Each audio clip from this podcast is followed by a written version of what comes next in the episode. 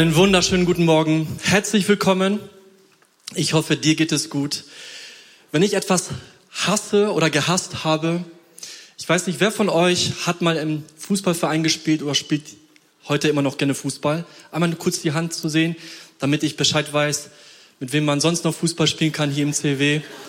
Aber auch die Frage, kennt ihr das, die ihr Fußball gespielt habt oder einen anderen, äh, ja, einen anderen Sportart gemacht habt? Wie oft hat man das gehört? Spiel doch endlich ab! Spiel doch ab! Ich stehe ganz frei. Wie oft habe ich das gehört? Oder wie oft, wie oft hab, hat man das anderen sagen müssen? Und es ist, es ist, es nervt, ja. Wenn wir mal irgendwann mal Fußball spielen sollten, bitte spiel ab, ja. Hey, Messi ist einer der größten Fußballer, aber auch er spielt ab. Er ist einer der großen Teamplayer. Das kommt mir in dem Sinn, wenn ich an Ego denke, an Egoist sein. Und ich glaube, ich muss nicht mit dem Finger auf andere zeigen, sondern hier der Finger macht so einen Bogen und zeigt auch auf mich selbst. Ja? Kennst du dieses Gefühl, jemand stellt dir eine Frage, du kennst die Antwort sehr, sehr gut auf diese Frage, aber du kannst nicht antworten, weil es unangenehm ist? Weil diese Frage etwas ans Licht bringt, was tief in deinem Herzen ist. Und in Markus 9, Vers 33 bis 34, da werden die Jünger richtig herausgefordert und die fühlen sich mega unangenehm. Und sie kamen nach Kapernaum und als er im Hause war, fragte er sie, was habt ihr unterwegs besprochen? Sie aber schwiegen. Auf einmal schwiegen sie. Sonst sind sie immer sehr gerne unterwegs und reden. Aber hier schweigen sie, denn sie hatten sich auf dem Weg untereinander besprochen, wer der Größte sei. Wer der Größte sei. Und ihr war, ihnen war das unangenehm, unangenehm, vielleicht deswegen, weil gegenüber stand jemand, und das ist so krass, gegenüber stand jemand, und das war ihnen, glaube ich, echt peinlich, der die ganze Größe hatte, aber abgelegt hat. Und deswegen konnten sie die Antwort nicht geben, weil sie Jesus vor Augen hatten, der so ein, so anders ist als die Gesellschaft, als der Zeitgeist, als unsere Natur. Und das war ihnen peinlich. Und als sie, und Jesus, als sie auf dem Weg waren nach Kapernaum, da erzählte Jesus noch von dem Tod und seiner Auferstehung. Und ich weiß nicht, ob die Jünger wirklich zugehört haben, aber kurz danach reden sie darüber, wer ist der Größte? Ja? Und es schlummert in uns herum dieser Gedanke, wer der Größte ist. Ähnlich wie bei den Jüngern. Als wir uns auf diese Predigtreihe vorbereitet haben, haben wir uns die Frage gestellt, wie können wir gemeinsam als Kirche stark unterwegs sein? Stark unterwegs sein in dem Sinne, dass wir einen Auftrag haben als Kirche. Ja, wir treffen uns nicht nur einfach und machen hi, hi, hi, ho, ho, ho. Ja, sondern wir haben einen Auftrag. Philippa 1, 27 sagt Paulus, nur führt euer Leben würdig des Evangeliums von Jesus Christus, damit ich, ob ich komme und euch sehe oder abwesend bin, von euch höre, dass ihr feststeht in einem Geist und einmütig miteinander kämpft für den Glauben des Evangeliums. Und, die Frage, und der Aspekt, wie können wir gemeinsam stark sein als Kirche, gerade in einer Zeit des Individualismus. Individualismus bedeutet, ich suche meine Ehre, me, myself. Hauptsache, ihr dient, ihr dient mir. Hauptsache, Hauptsache, ich finde meine Berufung. Ja, dieses, diese, dieses Trachten nach der eigenen Ehre und nach der Suche. Und das ist der Zeitgeist, aber der Zeitgeist ist nichts Neues. Es ist nichts Neues. Nur der pusht nochmal unseren Ego. Und ich wollte euch nochmal kurz mit hineinnehmen, so einen Rückblick, was geschah in den letzten zwei Sonntagen hier im Gottesdienst. Und da bitte ich einmal kurz das Video nochmal zu zeigen. Gott wurde Mensch. Jesus nahm die Stellung eines Dieners an. Gott wurde zum Diener. Sei ein Diener. Sei ein Diener unter den Menschen, wo du bist. Gar nicht nur hier in der Gemeinschaft, auch auf Arbeit, dort, wo du mit Menschen connected bist. Sei ein Diener an den Menschen. Gott diente den Menschen. Jesus diente den Menschen, um ihnen ihren Vater vorzustellen. Diene den Menschen, um ihnen Gott vorzustellen. Diene Gott. Werde zum Diener. Und das ist möglich, wenn du selbst erkannt und ergriffen hast, wer du bist.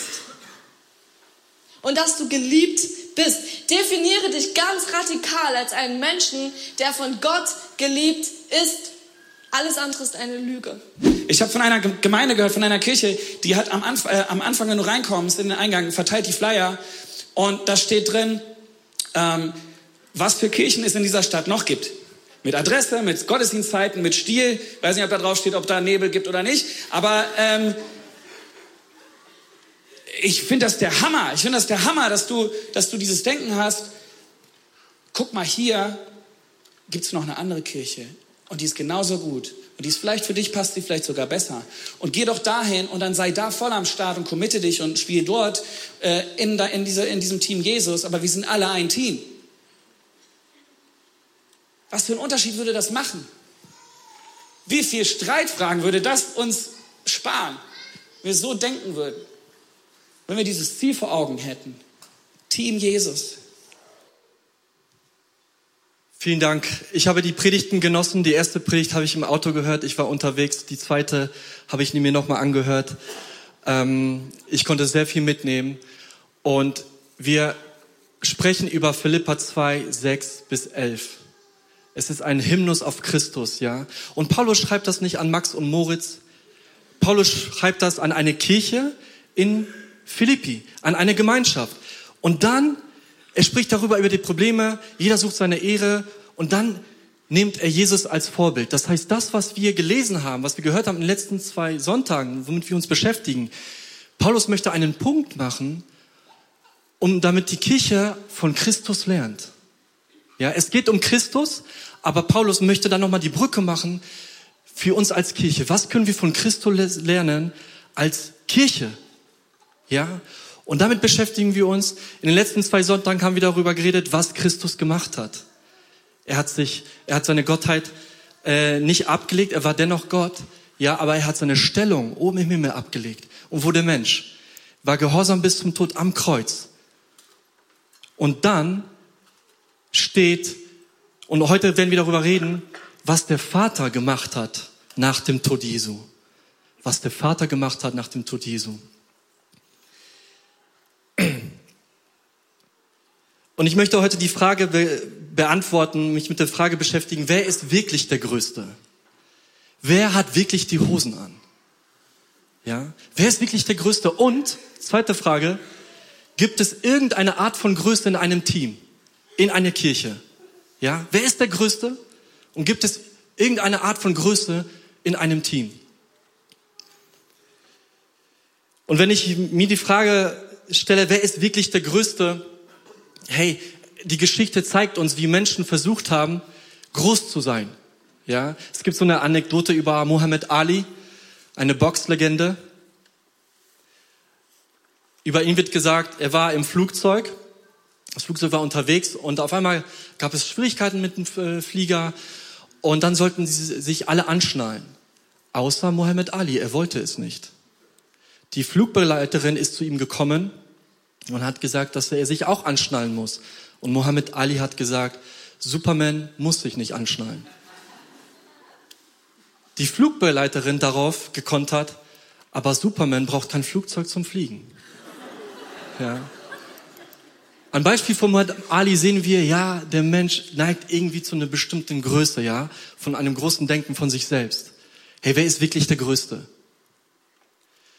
Und wenn ich an, an, an Weihnachten denke und auch an die Geburt Jesu, der, die Schönheit der Demut, ja, wird Mensch. Aber auf der anderen Seite sieht man den abscheulichen, vergifteten Hochmut. Eben der Person von König Herodes. Ja, vielleicht kennst du König Herodes auch aus, nochmal aus der Geschichte. Aber als Christus geboren wurde, ja, da waren die Weisen, die waren begeistert, die Hirten waren begeistert und einige Leute waren begeistert. Hey, aber König Herodes, der war, der geriet in Panik, Paranoia. Ja, der war paranoid. Er hat in der Zeit, als Jesus geboren wurde, als König regiert in Judäa.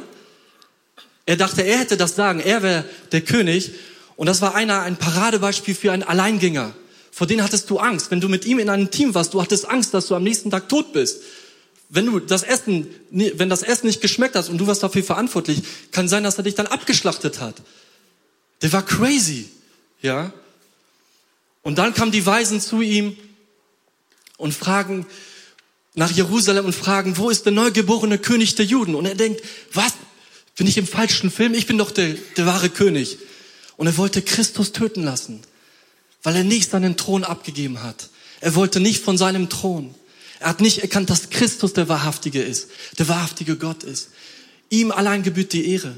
Ihm allein. Das wollte er nicht. Und das wollen Menschen nicht. Ein Journalist hat mal gesagt, wenn du Gott vom Thron setzt, wird sich zwangsläufig ein anderer darauf setzen. Und die Menschheitsgeschichte zeigt uns, dass sich viele Menschen darauf gesetzt haben. Und das hatte einen Ausmaß, der unglaublich dramatisch war. Aber zwangsläufig wird sich auf jeden Fall jemand draufsetzen, wenn wir Gott selber vom Thron stoßen. Das ist unser Ego. Woher kommt das, dass Menschen so sind? Ich meine, vielleicht denkt man sich, König Herodes, ähm, der ist in der Geschichte als der Große äh, eingegangen. Herodes der Große und das hat mit seinen Bauten zu tun, mit der Architektur, die er auf, den, auf die Beine gestellt hat. Aber war er wirklich der Große? War er wirklich der Große? Woher kommt der, der Drang nach Große, nach Größe, nach, nach Ruhm und Ehre? Und es ist nicht nur bei Herodes so. Wir müssen zurückgehen zu Adam und Eva. Was war verantwortlich für den Zerbruch in der Beziehung zwischen Gott und Mensch? Es war der Hochmut des Menschen, weil der Mensch so sein wollte wie Gott. Wir lesen in 1. Buch Mose 3, Vers 4 und 5, wo der Teufel versucht, die Menschen, Adam und Eva zu verführen. Und dann sagt der Teufel zu ihnen, Unsinn, ihr werdet nicht sterben, widersprach die Schlange. Aber Gott weiß, wenn ihr davon esst, werden eure Augen geöffnet. Ihr werdet sein wie Gott und wissen, was gut und böse ist.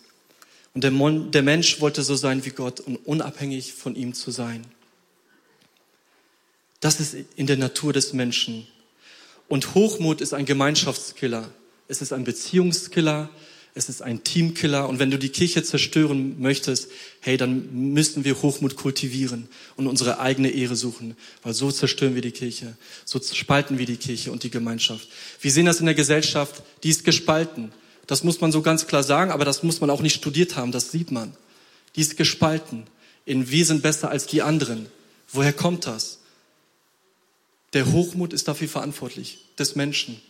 Das, was er im Herzen hat. Aber woher kommt der Hochmut? Wir müssen noch weiter zurückgehen als Adam und Eva. Und das ist jetzt echt spannend. Ja, wir haben Jesus als denjenigen, der die Schönheit der Demut verkörpert. Aber sein größter Gegenspieler ist der Teufel, der Hochmut verkörpert.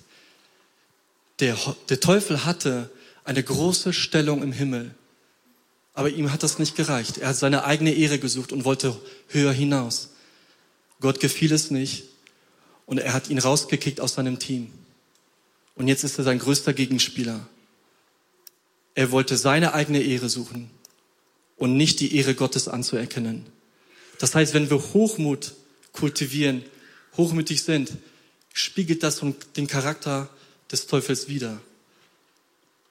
Ja, das ist hart, aber das ist die Realität. Aber es gibt Hoffnung. Ja, wir sehen das an Weihnachten. Es, ist, es gibt Hoffnung mit Christus, mit der Schönheit dieser Demut. Ja, der schlimmste Feind des Menschen ist der Hochmut. Aber der schönste und beste Freund des Menschen ist die Demut. Ja. Und die Frage, wer ist wirklich der Größte? Wer ist wirklich der Größte? Finden wir in Philippa 2, Vers 9 bis 11. Und da steht, darum hat ihn Gott auch über alle Maßen erhöht und ihm einen Namen verliehen, der über alle Namen ist, damit in dem Namen Jesus sich alle Knie derer beugen, die im Himmel und auf Erden und unter der Erde sind und alle Zungen bekennen, dass Jesus Christus der Herr ist, zu Ehre Gottes, des Vaters. Und hier sehen wir, was der Vater gemacht hat mit Christus, als er gestorben ist. Er hat ihn erhöht. Er ließ ihn auferstehen von den Toten. Deswegen feiern wir ihn. Er ließ ihn auferstehen und sich hinsetzen zu, den, zu seiner Rechten, um zu regieren. Er hat ihn erhöht. Und das ist auch ein Aspekt der Demut. Ich meine, viele Christen denken oder viele ähm, Menschen denken, wenn sie an Demut denken, ähm, oh, ich muss mich selbst erniedrigen. Ja, Selbsterniedrigung gehört dazu. Aber ein anderer Aspekt gehört dazu. Gott erhöht dich. Wer sich selbst erniedrigt, wird erhöht werden. Wer sich selbst erhöht, wird erniedrigt werden. Ja? Wer ist wirklich der Größte? Es ist Christus. Es ist Gott selbst. Ihm allein gebührt die Ehre. Und das, was wir hier lesen in Philippa, das wurde prophezeit von einem Propheten, Jesaja, in Kapitel 52, Vers 13 bis 15. So spricht der Herr, und hier redet der Vater über seinen Sohn. So spricht der Herr, mein Diener wird seine Aufgabe erfüllen. Er wird eine überragende Stellung erlangen und hochgeehrt sein. Viele waren entsetzt, als sie ihn sahen. Denn in der Tat, er war völlig entstellt bei der Kreuzigung und kaum mehr als Mensch zu erkennen. Dann aber werden viele Völker über ihn staunen. Sprachlos werden die Könige dastehen, denn vor ihren Augen geschieht etwas, wovon sie noch nie gehört haben. Und sie begreifen plötzlich, was ihnen bisher unbekannt war. Irgendwann kommt der Aspekt, der Zeitpunkt in der Menschheitsgeschichte, wo jeder seine Knie beugen wird vor Christus. Die, für die einen wird es eine gute Sache sein, weil sie bei Jesus sein werden für die Ewigkeit, aber für die anderen nicht. Da wird es zu spät sein. Jetzt ist die Gnadenzeit. Jetzt ist diese Zeit, wo wir dieses Geschenk der Vergebung annehmen können. Aber wenn Christus wiederkommt, wird es zu spät sein. Aber der Zeitpunkt kommt, wo jeder anerkennen wird, dass Christus der Herr ist wo sich alle Knie beugen werden vor ihm und wo die Nationen sprachlos sein werden. Wisst ihr, wenn ich mir manchmal so in den Medien das durchlese, wie über Jesus geredet wird, ja, wie er auch ins Lächerliche, ins Lächerliche manchmal gezogen wird, oder wo man über ihn sagt, ja, er ist einfach nur ein Lehrer oder ein guter Moralprediger, aber er ist auf keinen Fall Gott, ähm, wo man Witze über ihn macht. All das, all diese Menschen, die das sagen, die werden irgendwann mal sprachlos sein. Irgendwann wird es keine Mythen mehr geben. Irgendwann wird es keine, keine blöden Witze geben über Jesus. Weil irgendwann wird jeder erkennen, hey, er ist der Wahrhaftige. Ja? Es gibt im Alten Testament so eine wunderbare Stelle, wo viele Juden, die haben Jesus als den Messias abgelehnt. Aber es gibt eine Stelle in, in Buch Saharia, dass wenn sie ihn sehen werden, wird es, werden sie ähm, voll weinen sein und bereuen für das, was, was sie gemacht haben. Auf einmal werden sie erkennen, dass er wirklich der Messias war. Und es wird der Zeitpunkt kommen, wo das jeder anerkennen wird. Er ist wirklich der, der der Größte ist. Und Gott gab ihm einen Namen, der über alle Namen ist. Ja, Jesus, Jeshua, bedeutet Jahwe rettet. Aber hier kommt der Punkt. Wenn du in Mexiko bist, dort heißt jeder zweite Jesus, ja. Also es liegt nicht einfach nur der Name Jesus, ja. Der Name in der Verbindung mit der Person Jesus Christus, ja. Und es ist nicht nur einfach Jeshua, sondern es ist Jeshua, Jesus, der Herr, der Kyrios, der Boss, ja, derjenige, der auf dem Thron sitzt. Derjenige, der auf dem Thron sitzt. Es ist der Herr. Es ist derjenige, der auch im, Gott, äh, im Alten Testament prophezeit wurde, der selber Gott ist, der selber Jahwe ist. Und wir hier stoßen hier auf ein wunderbares Geheimnis der Dreieinigkeit. Der Vater. Ey, das ist, finde ich, richtig krass. Ja. Deswegen ist es vielleicht auch, das, nein, nicht vielleicht. Deswegen ist es wichtig, auch manchmal so, sich tiefer Gedanken zu machen über die Dreieinigkeit. An wen glauben wir da eigentlich? An den dreieinigen Gott. Aber was hat das mit der Praxis zu tun? Wir sehen an den dreieinigen Gott, wie die miteinander umgehen, wie der Vater den Sohn ehrt. Der Sohn ehrt den Heiligen Geist. Der Geist ehrt den Sohn und den Vater. In der Dreieinigkeit. In der Dreieinigkeit sehen wir diese Schönheit dieser Demut. Und das können wir für uns anwenden. Im Miteinander. Aber wir sehen, dass, ähm, dass der Vater seinen Sohn erhöht hat. Und manchmal fragen sich auch selber Christen, ja, aber wen soll ich jetzt anbeten? Soll ich den Sohn anbeten oder soll ich den Vater anbeten oder soll ich den Geist anbeten? Wenn ich den Sohn anbete, ist der Vater dann nicht eifersüchtig und sitzt da so, aber ich, ich verdiene doch die Ehre. So ist es nicht bei Gott. Der Vater freut sich, wenn der Sohn geehrt wird. Er freut sich daran. Hey, das ist wahre Demut. Sich darüber zu freuen, wenn andere den Lob bekommen. Das können wir von Gott lernen sich darüber zu freuen, wenn andere Lob be bekommen. Und der Vater freut sich, wenn Christus, sein Sohn, geehrt wird. Und das ist ein wunderschönes Geheimnis innerhalb dieser Dreieinigkeit. Und ich möchte hier noch mal kurz über die Demut sprechen. Ich habe mal in meinem Studium mich mit der Demut beschäftigt. Und zwar, was hat Friedrich Nietzsche über Demut gesagt? Weil er war einer der größten Kritiker des Christentums. Und dann habe ich mich mit der Demut Jesu Philippa 2 beschäftigt. Über Nietzsche muss man sagen, als er, er war einer der, man nennt ihn einer der großen Philosophen in, in Deutschland.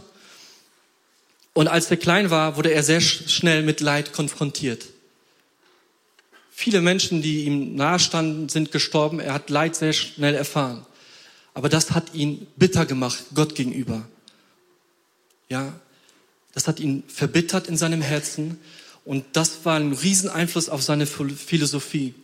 Und er hat über die Demut gesagt, dass die Demut eine Schwäche ist. Es ist wie so ein Wurm, der sich krümmt. Ja? Und zu Nietzsche muss man auch sagen, er hat die Gesellschaft in mindestens zwei Gruppen eingeteilt. Die Herren, das sind die Autoritären, das sind die, die selbstbewusst sind, die, die herrschen. Ja? Und die zweite Gruppe, das sind die Sklaven. Das sind die Christen. Ja, die sagen, Demut ist schön, aber letztendlich steckt dahinter, Demut ist, Demut ist nur ein Mittel zum Zweck, um an die Macht zu kommen. So hat Nietzsche getickt. Und Adolf Hitler hat sich seine Philosophie zu eigen gemacht. Er hat das konsequent durchgesetzt, was Nietzsche da von sich gebracht hat. Und ich glaube, Nietzsche war sich dessen nicht bewusst, was das für Folgen haben kann. Aber in Nietzsches Philosophie sehen wir so einen Hochmut und Hochmut spaltet die Gesellschaft. Wir sind besser. Ja. Aber was er nie erkannt hat, zumindest ist das nicht dokumentiert, diese Schönheit dieser Demut, dieser Selbstlosigkeit und dass hinter diese Demut von Jesus Christus eine Stärke ist, dass dahinter eine Stärke liegt. Und Nietzsche hat gesagt, er würde erst an die christliche Demut glauben, wenn er sehen würde, dass ein Frommer sich vor dem Unfrommen erniedrigen würde. Weil er sagt, dass ein Frommer sich überlegt, er fühlt sich überlegen als ein Unfrommer. Und ich glaube erst an Demut, wenn sich ein Frommer, wenn ein Frommer die Knie beugt vor einem Unfrommen. Das sehen wir in Jesus Christus, der fromm war und seine Knie gebeugt hat, der Mensch geworden ist. Aber Nietzsche hat das nie erkennen können. Diese Schönheit dieser Demut. Jesus Christus hat das gemacht. Seine Knie gebeugt. Er ist ans Kreuz gegangen und hat diese wahre Demut, diese wahre Schönheit gezeigt. Es ist, deswegen ist Gott der beste Teamplayer. Gott ist der beste Teamplayer. Wenn wir, wenn wir als Team arbeiten möchten oder Teamplayer sein möchten, dann müssen wir auf Gott schauen. Und deswegen schreibt das Paulus. Er nimmt Jesus als Vorbild. Jesus zum Vorbild. Er ist der beste Teamplayer. Und wir können so viel lernen von Jesus. Gibt es irgendeine Art von Größe in einem Team? Jesus hat gelehrt, der Weg nach oben ist der Weg nach unten. Und was ich so cool finde an Jesus, als die Jünger, ähm, Jesus wusste, worüber die gesprochen haben, worüber sie nachgedacht haben, wer der Größte sei. Aber Jesus hat sie nicht verurteilt. Er hat dies als eine Einladung eingenommen um sie hineinzuführen in eine tiefe Wahrheit über Größe. Was ist wahre Größe? Was ist wahre Größe? Markus 9, Vers 35. Jesus setzte sich, rief die zwölf Jünger zu sich und sagte, wer der Erste sein will, der soll sich allen unterordnen und ihnen dienen. Hey, wer der Erste sein will, der soll der Letzte sein. Der soll sich allen unterordnen und ihnen dienen. Wer sich selbst erniedrigt, wird erhöht werden. Das ist so ganz anders als der Zeitgeist, als unsere Natur. So ganz anders und doch so befreiend. Warum ist das befreiend? Und das ist das, was Jesus sagt in Matthäus 11, Vers 29. Nehmt auf euch mein Joch und lernt von mir, denn ich bin sanftmütig und von Herzen und von Herzen demütig. So werdet ihr Ruhe finden für eure Seele. Von Herzen demütig. Und das ist die Antwort auf Nietzsche. Es ist kein Mittel zum Zweck. Es ist eine Herzenshaltung. Es ist eine Herzenshaltung. Und diese Demut, die führt dazu, dass wir Ruhe finden in, in unseren Seelen. Warum? Weil wir als Menschen danach trachten, Bedeutung zu haben. Wir setzen uns unter Druck.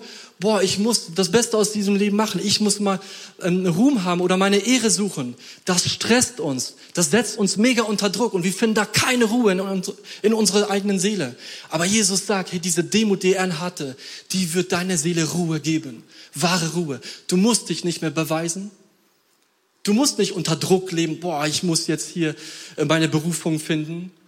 In erster Linie geht es darum, Gott die Ehre zu geben und anzuerkennen, ich bin nur ein Mensch, ich bin nur ein Geschöpf und er ist der Schöpfer. Er ist der Schöpfer.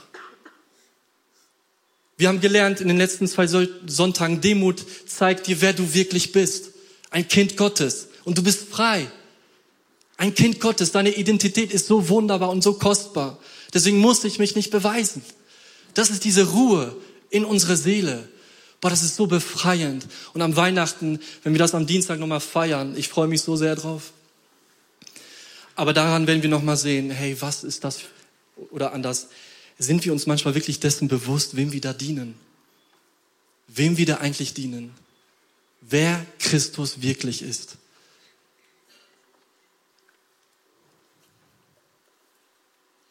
Ich habe mich gefragt, weil Paulus schreibt das an die Philippa, an die Gemeinde in Philippi, wie könnte das bei uns als Kirche aussehen, wenn wir das leben, wer sich selbst erniedrigt, wird erhöht werden? Gibt es eine Art von Größe in einem Team? Die gibt es, die hat Jesus gezeigt und gelehrt. Ja? Und die gibt es auch in unserer Kirche. Ich habe das selber hier äh, erlebt. Ich bin seit fünf Jahren circa in der Kirche mit meiner Frau. Und ich habe hier Menschen getroffen, die total auch selbstlos waren und die sich in mich investiert haben. Und das ist für mich auch ein Aspekt der Demut, wo es nicht darum ging, hey, ich muss mich jetzt hier profilieren und so weiter, sondern wo andere jemand anderen gesehen haben und sich da investiert haben und gesehen haben, hey, in dir ist ein Potenzial und ich möchte dich fördern. Ich habe das hier erlebt und ich bin dankbar, dass hier, dass hier auch dieser Geist der Demut herrscht, diese, diese, diese Kultur. Aber ich glaube, da ist noch viel mehr drin. Da ist noch viel mehr drin. Und vielleicht bist du irgendwo in, unterwegs im Reich Gottes. Ich sage jetzt bewusst Reich Gottes. Ich sage jetzt nicht nur Kirche, weil Reich Gottes ist darüber hinaus. Aber vielleicht bist du irgendwo unterwegs im Reich Gottes und du denkst, boah, eigentlich ist da noch was, was viel Größeres, was auf mich wartet. Und da, wo ich gerade bin, da bin ich unzufrieden. Weißt du was? Vielleicht ist es wirklich so, da, wo du gerade bist, könnte wirklich eine Zwischenstation sein in deinem Leben. Und es wartet etwas, was viel Größeres auf dich, was Gott vorbereitet hat. Aber die Haltung, die du brauchst, um dieses Größere zu entdecken, ist die Demut Jesu diese Selbstlosigkeit, an das Team zu denken, nicht eine Ehre suchen, aber an, die anderen zu denken. Und Gott wird dich erhöhen. Den, den Hochmütigen widersteht Gott, aber den Demütigen, den schenkt er Gnade. Den schenkt er Gnade. Ich bin ein Riesenfan geworden von Reinhard Bonke. Der ist vor kurzem gestorben. Er war einer der größten Evangelisten. Und er hat seine Berufung sehr früh bekommen von Gott, dass er irgendwann mal nach Afrika gehen wird und dass er dort predigen wird. Aber wisst ihr was? Selbst sein Vater hat daran nicht geglaubt. Als er noch klein war, der Reinhard, hatte sein Papa von seiner Berufung erzählt, dass Gott ihm das gesagt hat. Aber der Vater hat das nicht geglaubt. Irgendwann hat er sein Papa gesagt, dass er ähm, Pastor werden, werden möchte. Aber er hat an ihn nicht geglaubt. Und wisst ihr, was Bonke gemacht hat in dieser Zeit? Er hatte nicht die Möglichkeit, irgendwo zu predigen in einer Kirche. Er hat diese Zeit genutzt, hat sich vorbereitet, weil er wusste, dass Gott einen Plan hat. Er hat zu den Bäumen gepredigt. Zu den Bäumen, um zu lernen, wie man predigt. Er hat sich nicht irgendwie dahin, dahingestellt und hat genörgelt und gemeckert und wurde stolz, sondern er wusste es ganz genau. Aber der Weg dorthin wird ein langer Weg sein. Und er ist für mich auch so ein Beispiel der Demut, wo Gott ihn erhöht hat. Er ist jetzt von uns gegangen, aber der hat einen unglaublichen Dienst geleistet. Nicht nur in Afrika, der hat einen großen Einfluss gehabt auf ähm, Nicht-Christen, aber auch auf Christen. Und Gott hat ihn erhöht. Ja, und das ist Gottes Art. Ähm, es gibt Größe im Reich Gottes, aber diese Größe wird dir Gott geben. Nicht du selbst, Gott. Und der Weg dahin ist die Demut. Der Weg dahin ist die Demut. Ich musste, als ich vor, bevor ich nach Bonn gekommen bin, da habe ich in, einer, in einem anderen Ort gewohnt, war ich, ich war in einer anderen Kirche. Und da will ich euch kurz eine Story erzählen, wo ich selber Hochmut erlebt habe, aber auch Demut. Ja, an einem Ereignis. Irgendwann habe ich gepredigt, ich war vielleicht 21. Nach der Predigt kam ein älterer Mann auf mich zu. Ähm, und der hat mich mega kritisiert. Er wurde sehr emotional und andere Leute haben das mitbekommen. Was mache ich? Natürlich. Die natürliche Reaktion. Ich segne ihn. Ihr lacht, weil ihr ganz genau wisst, dass es nicht so war. Und es war nicht so. Ich wurde auch emotional und habe mit einem älteren Menschen respektlos geredet. Da war ich noch jung. Ey, wir lernen dazu, ja. Ich bin so froh, dass Gott gnädig ist. So. Und dann bin ich nach Hause gefahren und ich wusste, ich habe mich so schlecht gefühlt, ich hatte schlechtes Gewissen und ich habe und der Heilige Geist hat geflüstert, entschuldige dich bei ihm nächste Woche. Entschuldige dich bei ihm. Und ich wusste, dass ich mich dafür entschuldigen muss, für, dafür, wie ich mit ihm gesprochen habe. Nicht das, was ich gesagt habe in der Predigt, weil ich wusste, dass ich recht habe. Seht ihr, es ist in uns drin. Ja, es ist in uns drin. ja. Nein, ich wusste, ich muss mich entschuldigen für, für die Art und Weise, wie ich mit ihm gesprochen habe. Und dann habe ich mich entschuldigt. Ich bin zu ihm gekommen, ich möchte mit dir reden. Ich habe mich entschuldigt für das, wie ich mit dir gesprochen habe und es tut mir leid. Das sollte nicht so sein. Dann hat er mir gesagt, wenn ich was falsch gemacht habe, dann entschuldige ich mich auch. Und ich dachte, und dann hatte ich, und da hat Gott zu mir gesagt, lass los, geh nicht mehr drauf ein, lass los. Hey, und ich war dann frei, ja. Aber ein Jahr später hatten wir Abendmahl. Und ich, ich habe es vergessen, dass wir den, den Streit da hatten. Dann kam er auf mich zu, der war über 60 auf jeden Fall. Und der meinte zu mir, ich möchte mich entschuldigen für das, was ich gemacht habe. Ja. Und hat sich bei mir entschuldigt. Und ich habe ich hab erlebt, wie Gott, ähm, also wie, wie Hochmut sein kann. Aber Gott hat mir nochmal gezeigt, wie Demut sein kann. Und über die Demut wird gesagt, zuerst kommt die Demut und dann die Ehre. Zuerst die Demut und dann die Ehre.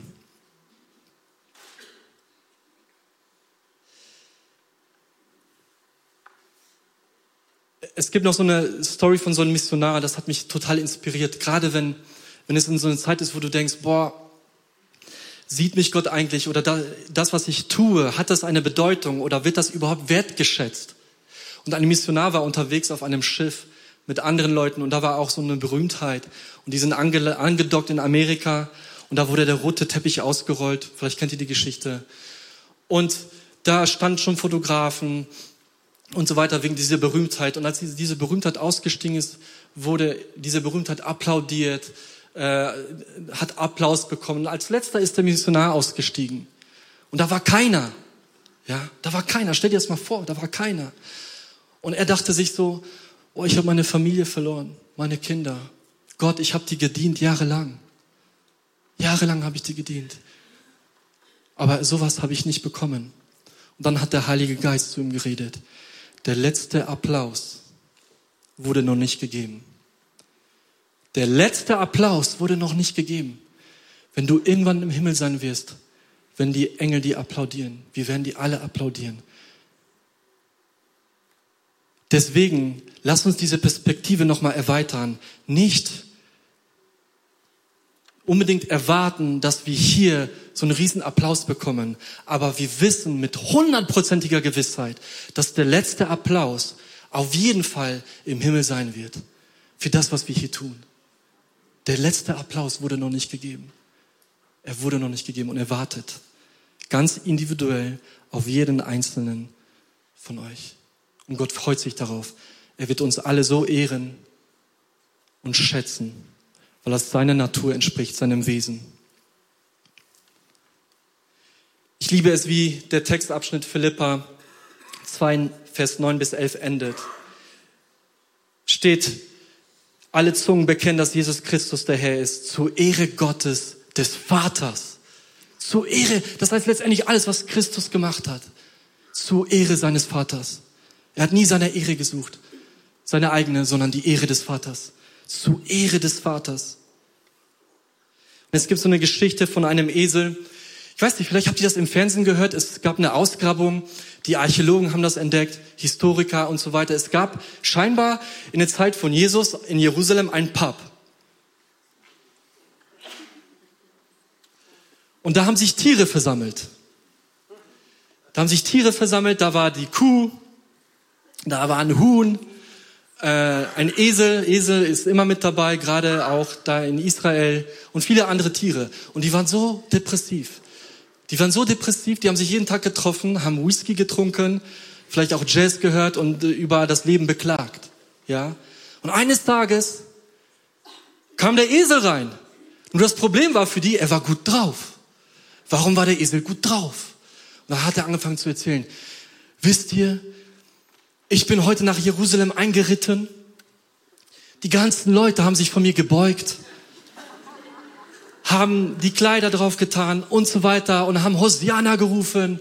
Hosiana, Ehre dem König und, und ich habe mich so gut gefühlt, war alles für mich. Ja. Und da fragen die ihm die Tiere, Esel, wer ritt denn auf dir? Wie hieß dieser Mann? Es war irgend so einer, der hieß Jesus. Und da haben die Tiere gesagt, Esel, trink ein Whisky. Es ging nicht um dich, Esel, sondern um Jesus Christus, ja. Was ist, wenn wir von dem Esel lernen, aber das Gegenteil, dass wir selber so ein Esel sind, wo wir Jesus Christus nicht nur hineinbringen in diese Gesellschaft, in unser Leben, aber wo wir ihm die Ehre geben. Ihm die Ehre. Ja. Und ich möchte zum Ende ähm, nochmal so eine Einladung auch aussprechen für Menschen, die noch nie diese Entscheidung ja, bewusst getroffen haben. Ich meine, das Evangelium, das lädt ein, eine bewusste Entscheidung zu treffen. Will ich Christus nachfolgen oder nicht? Aber wer ist das? Was hat er gemacht? Jesus Christus ist gekommen, um für unsere Schuld zu sterben, um uns ewiges Leben zu geben und zu bringen. Lass mich nochmal kurz das Beispiel mit der Hochmut nehmen und der Demut. Wisst ihr, was die Konsequenz der, der Hochmut war? Ich habe es vorhin erzählt mit dem Teufel. Er wollte hoch hinaus, aber ist gefallen. Hochmut kommt vor dem Fall. Was war die Konsequenz? Er hat die Menschen verführt. Menschen wollten sein wie Gott. Was war die Konsequenz? Zerbruch. Zerbruch. Gestörte Beziehung mit Gott. Überhaupt keine Beziehung mit Gott. Trennung von Gott. Das ist die Konsequenz von Hochmut. Und wir sehen diesen Zerbruch in unserer Gesellschaft. Das ist auch der Grund, warum Beziehungen auseinandergehen, warum Ehen zerstört werden. Das ist das, was der Hochmut bringt. Und die Hoffnung ist in Jesus Christus. Das Gegenteil dieser Schönheit des, der Demut. Was hat die Demut Jesu gebracht? Das Heil für alle Menschen. Für die, die dieses diese Rettung annehmen. Und das ist die Auswirkung der Demut. Was für eine Kraft ist da hinter dieser Demut Jesu. Lass uns gemeinsam aufstehen. Ich möchte dich einladen, diese Entscheidung zu treffen, Jesus Christus ganz bewusst dein Herz zu geben, ihn nachzufolgen. Und vielleicht ist gerade der Hochmut der Hindernis, warum du das nicht machen möchtest. Weil vielleicht denkst du, dass du besser alleine unterwegs bist und dass du das besser alleine meistern wirst, aber das wirst du nicht. Und ich möchte dich ermutigen, wenn es der Hochmut ist, dann trifft die ganz bewusste Entscheidungen, die Entscheidung, ich sage mich los von diesem Hochmut Und der erste Schritt zu Demut ist, zu erkennen, ich bin ein Geschöpf. Gott, du bist der Schöpfer. Und wenn du dieses Geschenk der Vergebung annehmen möchtest, Jesus Christus nachzufolgen, Gottes Kind zu werden, wie wir gleich ein Gebet sprechen als ganze Kirche, dann heb doch mal die Hand, gib ein Zeichen, gib ein Zeichen, dann können wir gleich nochmal für dich beten. Und dasselbe kann, könnt ihr auch über den Livestream tun, wenn da jemand ist, der im Livestream zuschaut und dann sich vielleicht nochmal einschaltet. Du kannst das auch hinterm Livestream tun, diese Entscheidung zu treffen. Ja, ich möchte Christus nachfolgen und ich möchte mich lossagen von dem Hochmut. Dann gebe ich dir jetzt die Möglichkeit. Gib mir ein Handzeichen und dann beten wir zusammen dieses Bekenntnis nochmal.